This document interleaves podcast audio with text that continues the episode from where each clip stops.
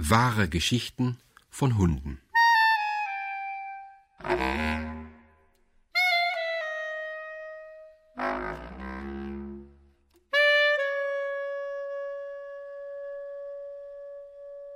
Sicher glaubt ihr, ihr kennt den Hund.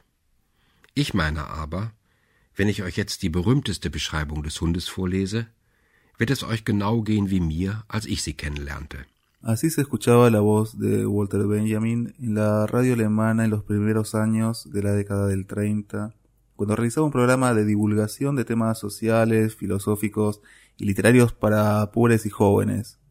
Benjamin, nacido en Berlín en 1892 y muerto por suicidio en Portbou, en la frontera de Francia con España, mientras escapaba del nazismo, había sido el autor de las Iluminaciones, de la tesis para una filosofía de la historia, del libro de los pasajes y de una serie de textos fundamentales del siglo XX para comprender la sociedad, incluso nuestra sociedad contemporánea, como la obra de arte en la época de la reproductibilidad técnica o experiencia y pobreza, por citar solo dos títulos.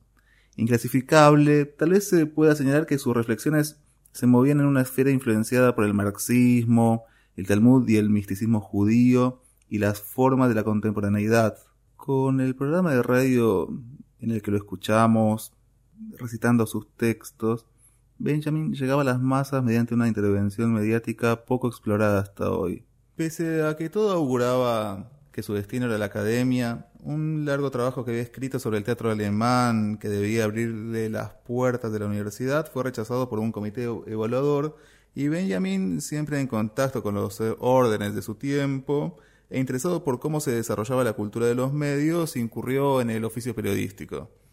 Eh, primero escribió en diarios y luego entre 1929 y 1933 tuvo programas en la radio estatal de Berlín y la de Frankfurt, en, la que, los que su voz eh, fue el eje de la explicación de tópicos tan disímiles e inexplorados como la quema de brujas en el medioevo, la historia de Caspar Hauser, una explicación de cómo era la prisión de la Bastilla en Francia o un programa dedicado a la inundación del Mississippi en los Estados Unidos en 1927. Otro tema que también trató en sus programas fue la historia de Cagliostro, ese embustero fantástico que en esta oportunidad Gustavo Nielsen eh, reproduce en su voz para Proa Radio.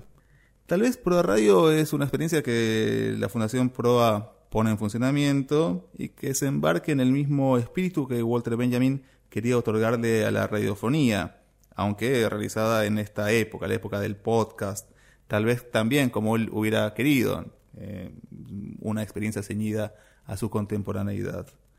En Reflexiones sobre la radio, Benjamin escribió que el espíritu de la radio es poner a tanta gente como sea posible delante de un micrófono cada vez que sea posible. Concebía la radio como un espacio democrático, donde confluyeran la mayor cantidad de voces. Benjamin valoraba las posibilidades formales de, este medio de comunicación y señalaba que en su tiempo no habían sido todavía exploradas todas sus potencialidades. También eh, planteó el uso nocivo que el poder podía realizar de las capacidades de la radio. Él mismo había sido víctima de esa posibilidad ya que el nazismo hizo un uso intensivo de la radio para difundir sus ideas, que dieron paso cuando asumió el poder a la mayor catástrofe histórica del siglo XX. Benjamin, en cambio, había intentado educar a pobres y jóvenes en aspectos de la cultura que podían y debían ser relevantes para un desarrollo social elevado. Cuando Adolf Hitler tomó el poder en Alemania en 1933 y se convirtió en su canciller, Benjamin abandonó su país y emigró hacia Francia. Radio Benjamin fue editado en Londres en octubre de 2014 por Verso Books y Juicio de las Brujas y otras catástrofes fue editado por Interzona en diciembre en nuestro país. Con esos nombres se conocen las recopilaciones de estos textos radiofónicos. Proa Radio, con la colaboración de Adriana Mancini, seleccionó y tradujo uno de los textos que permanecen inéditos en estas colecciones, llamado Cagliostro un texto que interviene sobre el engaño de las sociedades y que por lo tanto conserva toda su potencia y contemporaneidad, además de, contar una historia genial con el estilo tan propio de Benjamin. Hoy de la mano de Martin Cohen, uno de los escritores más relevantes de la literatura actual y un original crítico que no oculta sus simpatías benjaminescas, exploraremos las consideraciones de sentido que nos deja Walter Benjamin y qué significan estas intervenciones radiofónicas en la Alemania de los años 30 en el contexto de nuestra era, la era de la comunicación.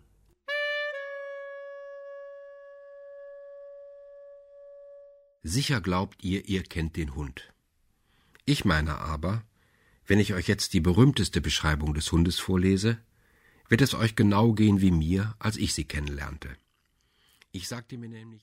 Estamos con Martín Cohen. Muchas gracias, Martín, por reunirte con nosotros para conversar sobre un tema que creo a vos te apasiona, o al menos sos una persona que conoce mucho y, ha estudiado a Benjamin. ¿Cuál es tu relación con Walter Benjamin? Sí, me apasiona, efectivamente, y lo leo y, enseño desde hace años buena parte del material de Benjamin, que tiene sobre mí no solo lo, lo, que tiene que ver con la seducción de su escritura y de, y de sus ideas, sino también en muchos momentos una, una pregnancia, para mí es casi una atmósfera Benjamin, de muchos de sus textos que que, en algún sentido me envuelve mientras lo leo, como, como pocos autores, incluso de lo que sería netamente literatura o, ficción, hay un clima, aún en los textos, si se quiere, teóricos o críticos de Benjamin, no digamos ya solamente Infancia en Berlín hacia 1900, esa clase de textos, todos, todos me envuelven inmediatamente una especie de atmósfera Benjamin de la que después me cuesta sustraerme. Bueno, porque incluso sus textos más teóricos están escritos de un modo muy potente y elegante y literario, ¿no? Vos al explorar de las tesis de la filosofía de la historia, te, encontrás con una forma muy particular, ¿no? era una persona que estaba preocupada también por esta cuestión. Así es, porque, porque una y otra vez decimos eh, que, que un crítico es un escritor, y, entramos en contradicción o en discusión con la, con la idea de una supuesta tensión o conflicto entre los escritores y los críticos, marcando que, un crítico es también un escritor. Por lo tanto, todas esas, esas presunciones sobre el escritor frustrado, la envidia del crítico por el escritor, son, son todas, digamos, versiones para mí totalmente desechables. Un crítico es un escritor. Lo cierto es que en pocos casos, como en el, en el, en el de Benjamin, podemos corroborar eh, esta idea, esta, esta premisa. Yo diría Benjamin, Roland Barthes, eh, no son al fin de cuentas tantos eh, los, que, los que nos permiten efectivamente, yo diría, vivenciar como lectores la evidencia de que, de que un crítico es, es definitivamente también un escritor. ¿Y cómo definirías, si se puede definir brevemente, ¿Cuál es el aporte? ¿Se puede definir brevemente cuál es el aporte que hace Benjamin, eh, digamos, al pensamiento eh, con su producción? ¿O te parece que es inabarcable en una definición? No, no se puede, no se puede. Y me parece que es una de las mejores cosas que se pueden decir sobre, sobre él. En el sentido de, digamos, no solo de la complejidad de, de, lo que aportó, de lo que pensó, de lo que reflexionó, que eso le cabe a, tantísimos autores, sino que el carácter particularmente diverso de, de, Benjamin en diferentes momentos y en diferentes textos, y no siempre esa diversidad se ha dado sucesivamente en diferentes textos. A veces un mismo texto, un mismo trabajo, supone en Benjamin eh, entreverar, superponer, combinar, articular perspectivas muy distintas, que incluso en algunos momentos pudieron ser sentidas incluso como inconciliables, y que Benjamin hacía no diría confluir, porque confluir supondría justamente una especie de integración armónica, hacía resonar, hacía tensionar eh, de una manera muy singular, de manera que es difícil pensar en, dos o tres frases que pudiesen condensar un aporte de Benjamin por, porque sería necesariamente ser injusto con esa diversidad y esa multiplicidad que, insisto, a veces tienen en un mismo artículo. Claro, y, pero además se puede pensar que estaba muy preocupado por su tiempo, ¿no? Más allá de, hacer una revisión del pasado y de, tener una concepción de la historia, estaba preocupado por su tiempo porque además le interesaba ver cómo funcionaba el cine, cómo funcionaba ¿no? Eh, la, obra de arte en la época en la que él vivía, eh, le interesaba la política, él se planteaba como un ascriptor al marxismo, quizás también particular en su visión. Eh, ¿Qué queda de esa visión de lo contemporáneo que se pueda pensar hoy? Digo, lo de, el aporte de Benjamin sirve para pensar la sociedad nuestra actual. Sí, definitivamente. Y creo que en, muchas intervenciones críticas actuales eh, ese, legado se nota o esa productividad se nota, que, podemos seguir pensando a partir de Benjamin. Que creo que, como bien decís, por una parte fue un, crítico muy y un pensador muy atento a su presente, a su contemporaneidad, pero también muy capaz de leer y de discernir la prehistoria de ese presente, su, su, concepción del tiempo, su manera de pensar el tiempo, sus críticas al, historicismo, sus críticas a lo que es cualquier noción de, de, progreso lineal, de teleología, de continuidad, esa posibilidad de pensar también en términos de discontinuidades temporales, de saltos y por lo tanto de montajes, le permitió interpelar su presente y, su contemporaneidad a través de, y por medio de, relaciones, yo diría, para el caso, su, manera de pensar la modernidad y su manera de, de pensar la modernidad eh, a partir de París, como sabemos, y a partir de las transformaciones de París de, a mediados del siglo XIX, esa, esa, esa, visión extraordinaria que tuvo sobre las distintas capas y las distintas dimensiones de, de los fenómenos de la modernidad,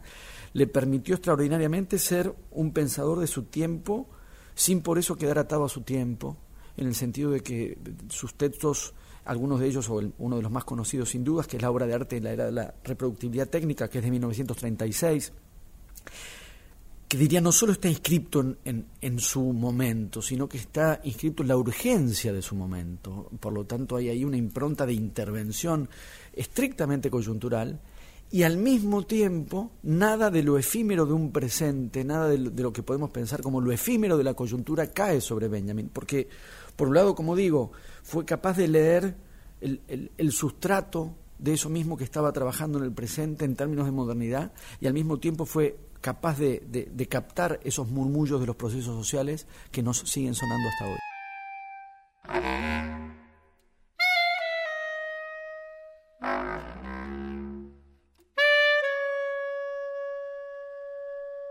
Esta dificultad de, presentarlo en tres renglones, eh, esta dificultad incluso para situarlo en una única posición. Las líneas y las relaciones del pensamiento de Benjamin con el marxismo son claras, al mismo tiempo son claras e insuficientes en el sentido de que sabemos que no hay un único marxismo. Y en Benjamin, como en pocos, más de un marxismo está ahí eh, dando vueltas o, tornándose visible en sus textos, cosa que además digamos, produjo resultados concretos y efectos concretos. el, tipo de acercamiento marxista que practicó Benjamin bajo inspiración de Bertolt Brecht no hacía sino indignar a otro marxista que era Adorno, que entendía el marxismo de otro modo, viceversa, las marcas más fuertes de Adorno no podían sino perturbar a un crítico marxista como Brecht, y aún así las inflexiones del marxismo en Benjamin no, no, no responden... Eh, no colman una, una, caracterización suficiente. Las influencias de Gershom Scholem y toda una tradición de pensamiento judío ligado a la cábala, ligado al mesianismo, el interés de Benjamin por el surrealismo, es decir, componentes muy diversos que yo creo que no tanto se, como decíamos hace un rato, no tanto se integran en alguna especie de, de, armonía, de, totalidad, sino que más bien eh, friccionan, se tensionan, se corren, incomodan, descolocan, de manera que, que la descolocación es para mí una definición que, practico, que propongo en el sentido más elogioso eh, respecto de la, de la obra de Benjamin, que es un, tipo de obra que por un lado nos descoloca, por un lado ella misma queda descolocada respecto a la, cada una o las diversas tradiciones de las que se fue nutriendo, y al mismo tiempo, como decíamos, tiene ahí una, una rara consonancia con las condiciones de su vida, que fue alguien que eh, tristemente en muchos casos, desesperadamente en muchos casos, no terminaba de encontrar su lugar, no terminó de encontrar su lugar. Y la idea de la misma circunstancia del suicidio, aunque podamos estar incurriendo en la tentación de, volver esa escena casi un símbolo de, de, su vida entera o de su obra entera, creo que las condiciones de ese suicidio, el apremio temporal por un lado, alguien que quedó a destiempo porque se decidió a emigrar a destiempo, y alguien que no solo se suicida, sino se suicida en un puesto de frontera, es decir, alguien que está en la situación de pasaje de un lado al otro y que, y que ese pasaje y esos pasajes sobre los que tanto él pensó y trabajó, en algún momento se cierra y ese cierre del pasaje es lo que le cuesta la vida. Y mencionabas esta cuestión también del descolocamiento, porque mencionabas, bueno, esta tensión que podía haber entre Brecht y Adorno en una lectura del marxismo, pero Brecht y Adorno también podrían estar tensionados con la influencia talmúdica de Scholem sobre, ¿no? sobre Y de hecho eso se verificó, digamos, no, no, no, no son solo aspectos que podamos o debamos conjeturar. ¿Qué habría pasado si...? Es que no, no es conjetural, pasó. Eh, Adorno recibe ya en la emigración de, los integrantes de, la Escuela de Frankfurt, del Instituto de Investigaciones Sociales de Frankfurt, recibe la obra de arte de la era de reproductividad técnica de Benjamin en, la emigración en Estados Unidos, eh, en la disposición a publicarlo en la revista del Instituto y detectan las marcas brechtianas, detectan con, yo diría, escalofriante nitidez conceptual dónde estaban las huellas de la influencia de Brecht sobre, sobre Benjamin y, y lo mismo la reacción de Jolem eh, frente a un texto como del final de la vida de Benjamin, como tesis de filosofía de la historia, donde el mesianismo judaico y revolución marxista se combinan de manera más que perturbadora. Quiero decir, eh, esa incomodidad tan productiva y tan provechosa para cualquier pensamiento, produjo eh, estas descolocaciones existieron, ¿no? no solo las podemos suponer o inferir, existieron.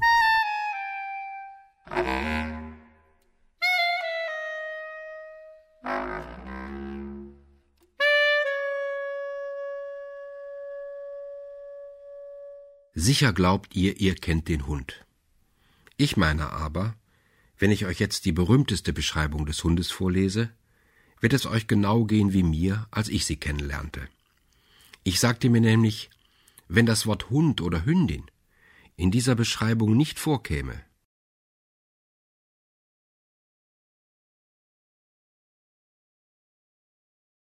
Gustavo Nielsen leyó una versión de Cagliostro, que habla sobre un estafador del 1700 que había cautivado a la sociedad con sus trucos y sus mentiras y al final plantea una admonición, ¿no? Dice, ¿cómo es posible que, ese, que esta persona haya podido engañar a esta sociedad tan racional, tan orgullosa de su posición racional ante todos los hechos de la existencia?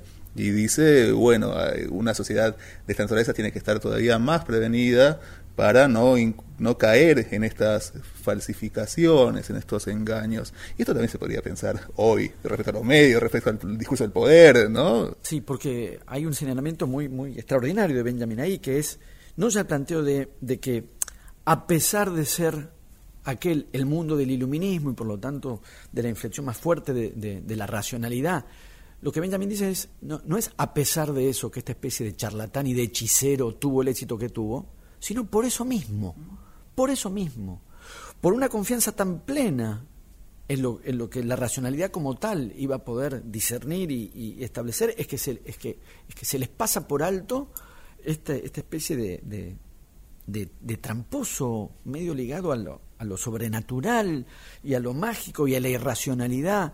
Y me parece que es justamente esa combinación de, no, no diría ya de racionalidad e irracionalidad en los términos de la oposición a las que, a que estamos habituados, sino la capacidad de detectar un componente de lo irracional en el corazón del racionalismo iluminista, que es eso que uno va a reencontrar en, el, en, dialéctica del iluminismo de, Adorno y Horkheimer, algunos años después, pero que yo creo que Benjamin está, está también a propósito de Cagliostro detectando muy bien, que es eh, en el momento más intenso de la racionalidad iluminista, esta zona de lo, de irracional encuentra condiciones de posibilidad mayores, que es qué pasa con un tipo de racionalidad que no advierte sus propios límites, que no puede verse.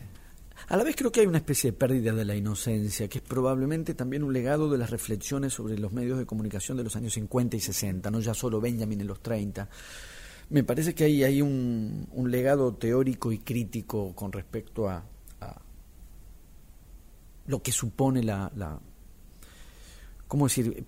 Porque estoy por decir construcción y no quiero decir construcción porque no se trata estrictamente de una construcción, pero sí del posicionamiento y la perspectiva de los medios de comunicación. Al mismo tiempo tiendo a pensar que ya cierto tipo de ingenuidad al respecto no, no, no existe o difícilmente exista.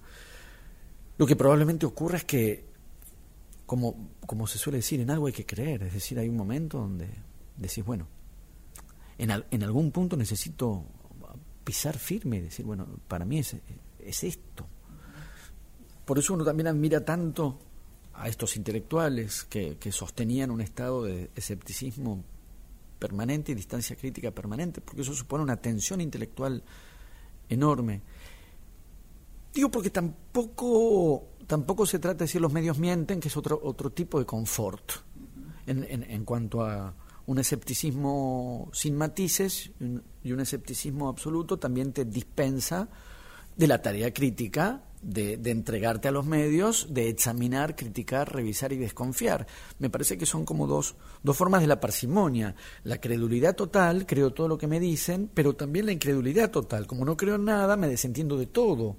Me parece que la posición crítica de, de, examinar, discernir, revisar esa especie de tensión intelectual respecto de los medios que además han crecido tanto y se han expandido tanto, me, me parece que nos, nos tiene como más que nunca en una especie de, necesidad una especie de alerta continua. Bueno, eh, te agradezco mucho y esperemos que esta recuperación y esta audición en rioplatense de este texto de Benjamin que estamos eh, inaugurando acá en Radio Proa ayuden a que esto ponga en circulación estos textos, sería, me parece, algo interesante.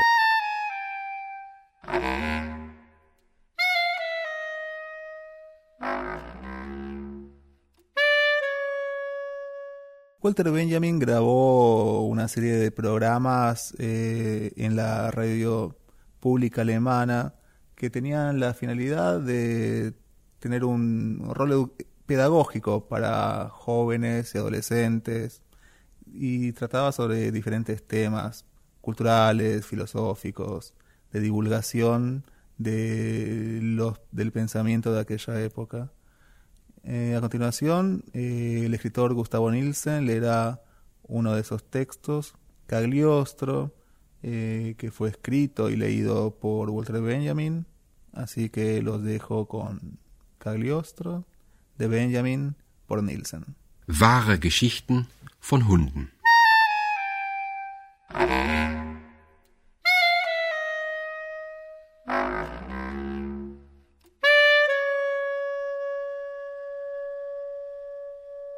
Sicher glaubt ihr, ihr kennt den Hund. Ich meine aber, wenn ich euch jetzt die berühmteste Beschreibung des Hundes vorlese. Hoy les voy a contar la historia de un gran embustero. Digo gran no solo porque piense que este hombre podía engañar descaradamente, sin vergüenza, sino porque además lo hacía con mucha habilidad. Por sus artilugios fue muy famoso en toda Europa, donde miles de personas lo veneraban casi como un santo.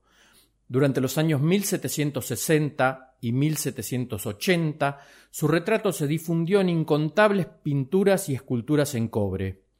Practicó el espiritismo, curas milagrosas, el arte de fabricar oro y curas de rejuvenecimiento, especialmente en el llamado siglo de las luces, una época en la que, como ustedes saben, la gente desconfiaba de esas fabulaciones heredadas y quería afirmarse en un pensamiento propio, sin ataduras. En suma, deberían haber sido particularmente prudentes frente a hombres como Cagliostro. Al final, y a modo de conclusión, les diré un par de palabras sobre cómo, a pesar de todo, o mejor, precisamente por el mismo motivo, a él le fue tan bien en ese entonces. Hasta hoy no se sabe con exactitud de dónde provenía Cagliostro. En todo caso, algo es seguro, no de Medina, de donde él afirmaba proceder, y mucho menos del Oriente, sino de Italia primero y después posiblemente de Portugal. De la juventud de Cagliostro hay algo cierto. Su formación temprana la recibió en una farmacia y al mismo tiempo fue autodidacta en toda clase de artes inútiles como la de buscador de tesoros, falsificador de manuscritos, mendicante y otras por el estilo. Jamás toleró mucho tiempo sitio alguno. Caminando terminó su vida y caminando la comenzó. Entre todos los lugares por donde pasó, no hubo otro más importante que Londres, a donde fue por primera vez en 1750. Allí conoció la logia masónica y probablemente haya ingresado a ella. Las pruebas de iniciación a las que él se habría sometido extrañas, fantásticas. Tal vez ustedes conozcan la flauta mágica con sus fuegos artificiales, los juegos de agua, esas son pruebas masónicas. Quizás esa experiencia londinense le dio forma concreta a sus fantasías y a su oscurantismo. El objetivo de Cagliostro habría sido llegar a representar una singular versión de los masones. Los verdaderos masones formaban una sociedad que no tenía absolutamente nada que ver con la magia. No solo tenían objetivos humanitarios, sino también políticos. Ambos se relacionaban, pues los hechos políticos de los masones se dirigían contra las antiguas tiranías de muchos dominios europeos de entonces. Por otro lado, estaban abiertamente contra el Papa. Esos fines, relativamente prosaicos, no eran para Cagliostro. Él quería fundar una nueva masonería, la llamada egipcia, una suerte de sociedad de hechiceros cuyas leyes él extrajo limpiamente de entre sus dedos. Sus objetivos iban más lejos. La masonería egipcia, a diferencia de la verdadera, no tendría una actitud hostil con el Papa, sino por el contrario una relación amistosa. Cagliostro quería hermanar a los masones y al Papa y como mediador de estas dos fuerzas alcanzar el mayor poder en Europa. Ahora, si bien este hombre fuera de lo común con sus artimañas, había tenido enorme éxito por toda Europa, hoy difícilmente hubiera ido más allá que de Berlín a Magdeburg, también es verdad que se enfrentó una y otra vez con personas que no se dejaron engañar. Y aquí no estoy pensando en los médicos que enfurecidos lo perseguían por todo lugar a donde él llegara, pues lo hacían más por encono que por reconocer charlatanería. Cagliostro practicaba los viejos trucos de los charlatanes, donde se instalaba tomaba la precaución de hacer saber a la gente humilde que los trataría gratis. Él mantenía su promesa con rigor. Mientras tanto, a muchos nobles que naturalmente también buscaban su ayuda médica, les dejaba entrever con discreción que él, a causa de su magnánimo altruismo, tenía que ser salvado de sus dificultades económicas. Y las personas acaudaladas y de alto rango se sentían, por cierto, muy honradas de que él aceptara sus donaciones. Entonces, cuando hablamos de esa gente, no tenemos en mente a los médicos que habrían adivinado sus intenciones, tampoco a los numerosos científicos y sabios que llegaron a ser notables, que durante su vida se encontraron con él y cayeron en la trampa. No, para hablar con Cagliostro totalmente sin reservas, con firmeza, sin rodeos, había que ser probablemente una persona con una vida prosaica y práctica, y no por casualidad una de las más hostiles, pero a su vez vigorosa y nítida caracterización que tenemos de la fisonomía y la conducta de Cagliostro proviene de un viajante. Él escribe Cagliostro es un charlatán tan desvergonzado que pisotea a todos con la frente en alto. No me lo hubiera imaginado nunca en mi vida.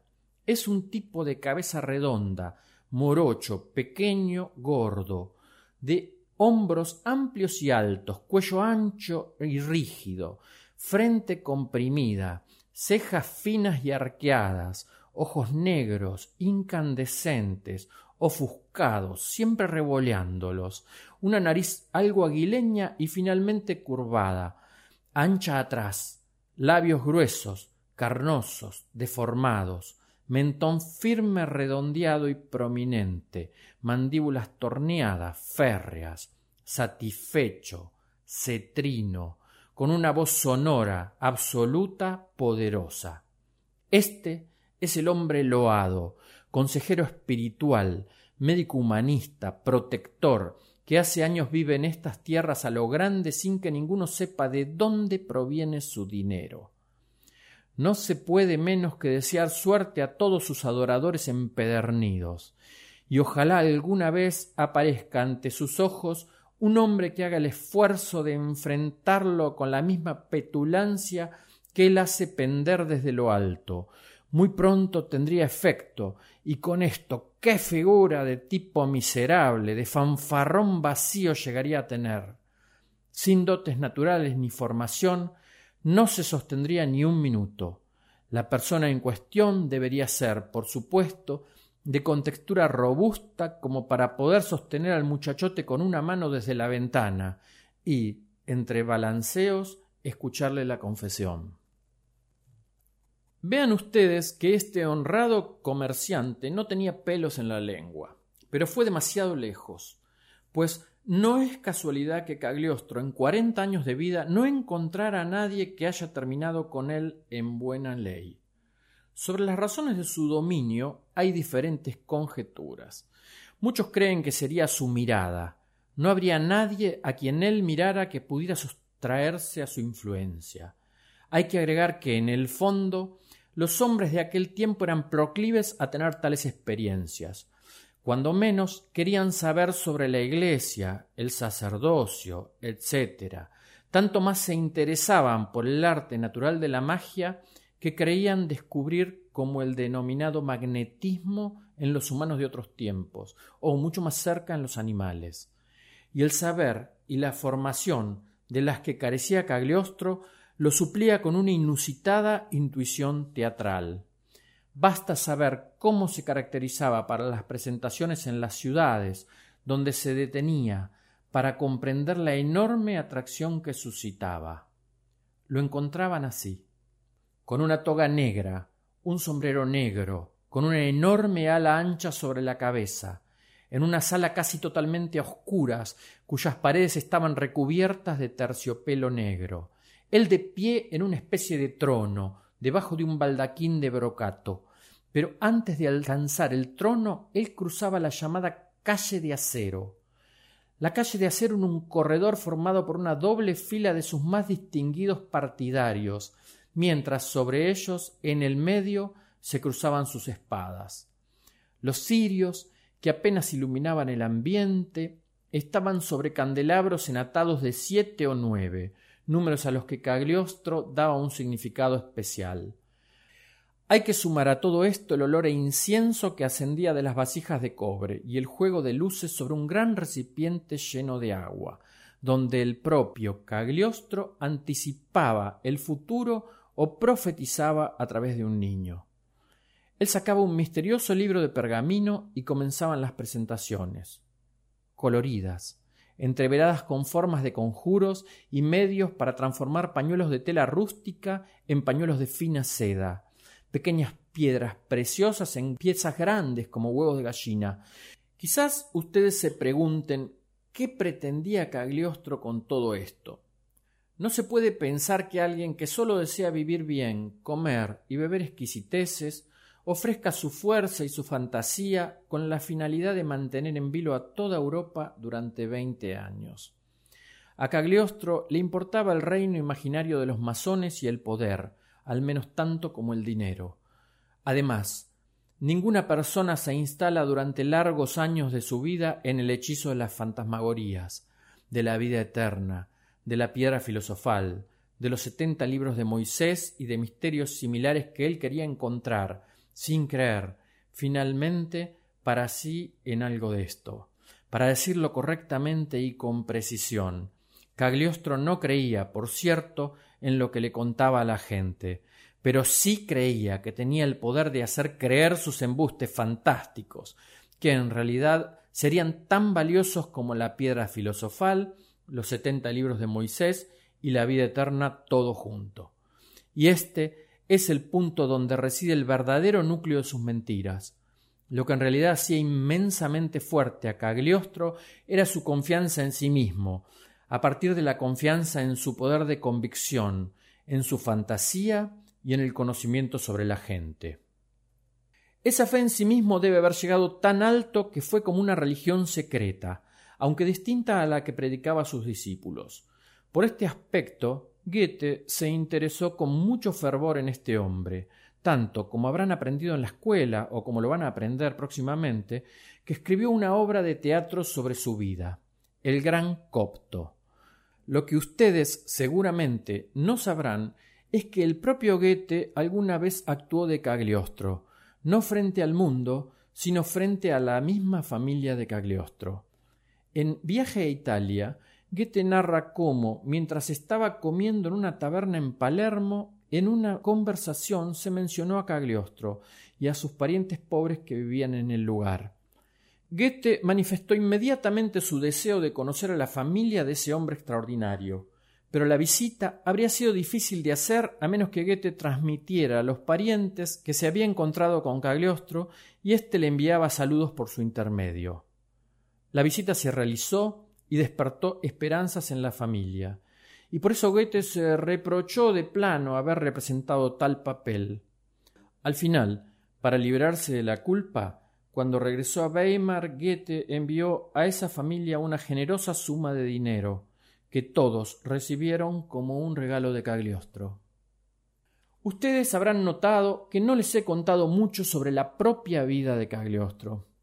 Tampoco quiero hacerlo, pues en cada uno de los lugares donde estuvo se tejieron tantas y tan intrincadas historias que para contar algo sobre él habría que hacer un libro enorme. En todo caso, el final de su vida es la historia del cántaro que tanto va a la fuente que al fin se rompe. En definitiva, en treinta años, Cagliostro había llegado tan lejos que a donde fuera se ocultaban viejas y desagradables historias verdaderas, que esperaban su presencia para estar de nuevo en boca de todos. Sus estadías fueron cada vez más cortas, hasta que llegaron a ser fugas, sobre este final desdichado, un gran periódico, el Curiero Europeo, tuvo un rol importante y extraño que quisieras contarles como cierre. Bajo las diversas sandeces medicinales y químicas que Cagliostro buscaba para llegar a la gente, estaba la historia del cerdo. Él había hecho publicar en algún lugar de Medina, de donde, como era sabido, él aseguraba provenir, que los habitantes, para liberarse de los leones, tigres y leopardos, cebaban a los cerdos con arsénico. En el bosque los animales salvajes los cazaban, sus vísceras se desgarraban y les provocaba la muerte. Morán, el editor del Curiero Europeo, levantó esa nota y la bajó al diario según su conveniencia. Cagliostro se enfureció y le hizo llegar un desafío memorable. El 3 de septiembre de 1786 hizo imprimir un volante a través del cual el 9 de noviembre invitaba a Morán a comer juntos un cochinillo macerado según el arte de Medina, y apostó cinco mil florines a que Morán moría y él se mantendría saludable. Una fuerte imputación, que alguien muriera y además tuviera que pagar cinco mil florines por la apuesta perdida. Cabría pensar que Morgan no tuvo ganas y a partir de ese momento se dedicó a preparar para el Curiero Europeo una colección de hechos y rumores que referían a Cagliostro. Este, finalmente, huyó a Roma y, aunque tuviera vinculación con los masones, en ningún sitio podía sentirse mínimamente seguro. Por ese entonces sus amigos le hicieron saber que la Inquisición tenía intención de apresarlo Cagliostro, cansado, permaneció en Roma. En 1791 el Papa Pío VI lo hizo detener y encarcelar en el Castel San Angelo. La Inquisición abrió una causa contra él. La mayor parte de lo que sabemos hoy de Cagliostro lo debemos a este proceso que aparentemente fue llevado a cabo con rigor, pero con sorprendente clemencia. Él debió sobrellevar un juicio por herejía cuya pena era de muerte, pero en 1791 el Papa le concedió la gracia de la cadena perpetua. No se sabe exactamente cuándo, pero murió en la cárcel de San Leone, cercana a Urbino. Mucho deja esta historia si se quiere extraer una enseñanza. Se podría decir rápida y someramente que los necios no llegan a alcanzar todo. Pero cuando se mira con mayor atención, hay, además, otra verdad para recoger en el fondo de la historia de Cagliostro. Al principio les hablé de una época que avanzó muy críticamente contra la entrega del Estado, la religión, la Iglesia. Nosotros estamos agradecidos por el enorme avance en la idea de libertad y de cultura. Pero fue exactamente en esa época crítica y libre del iluminismo que Cagliostro pone en escena con muchísimo éxito su arte. ¿Cómo pudo haber sido posible? Respuesta. Justamente porque la gente estaba tan firmemente convencida de esas ideas que no podía concebir lo sobrenatural y nunca se hubieran tomado la molestia de reflexionar seriamente. Por eso fueron víctimas de Cagliostro, quien con la habilidad de un prestidigitador simuló lo sobrenatural ante sus ojos. Si hubieran tenido convicciones un poco menos rígidas y capacidad de observación, no podría haberle sucedido. Otra lección de esta historia. La capacidad de observación y el conocimiento de la naturaleza humana en muchos casos tiene mayor valor que un solo punto de vista, por más firme y correcto que éste sea.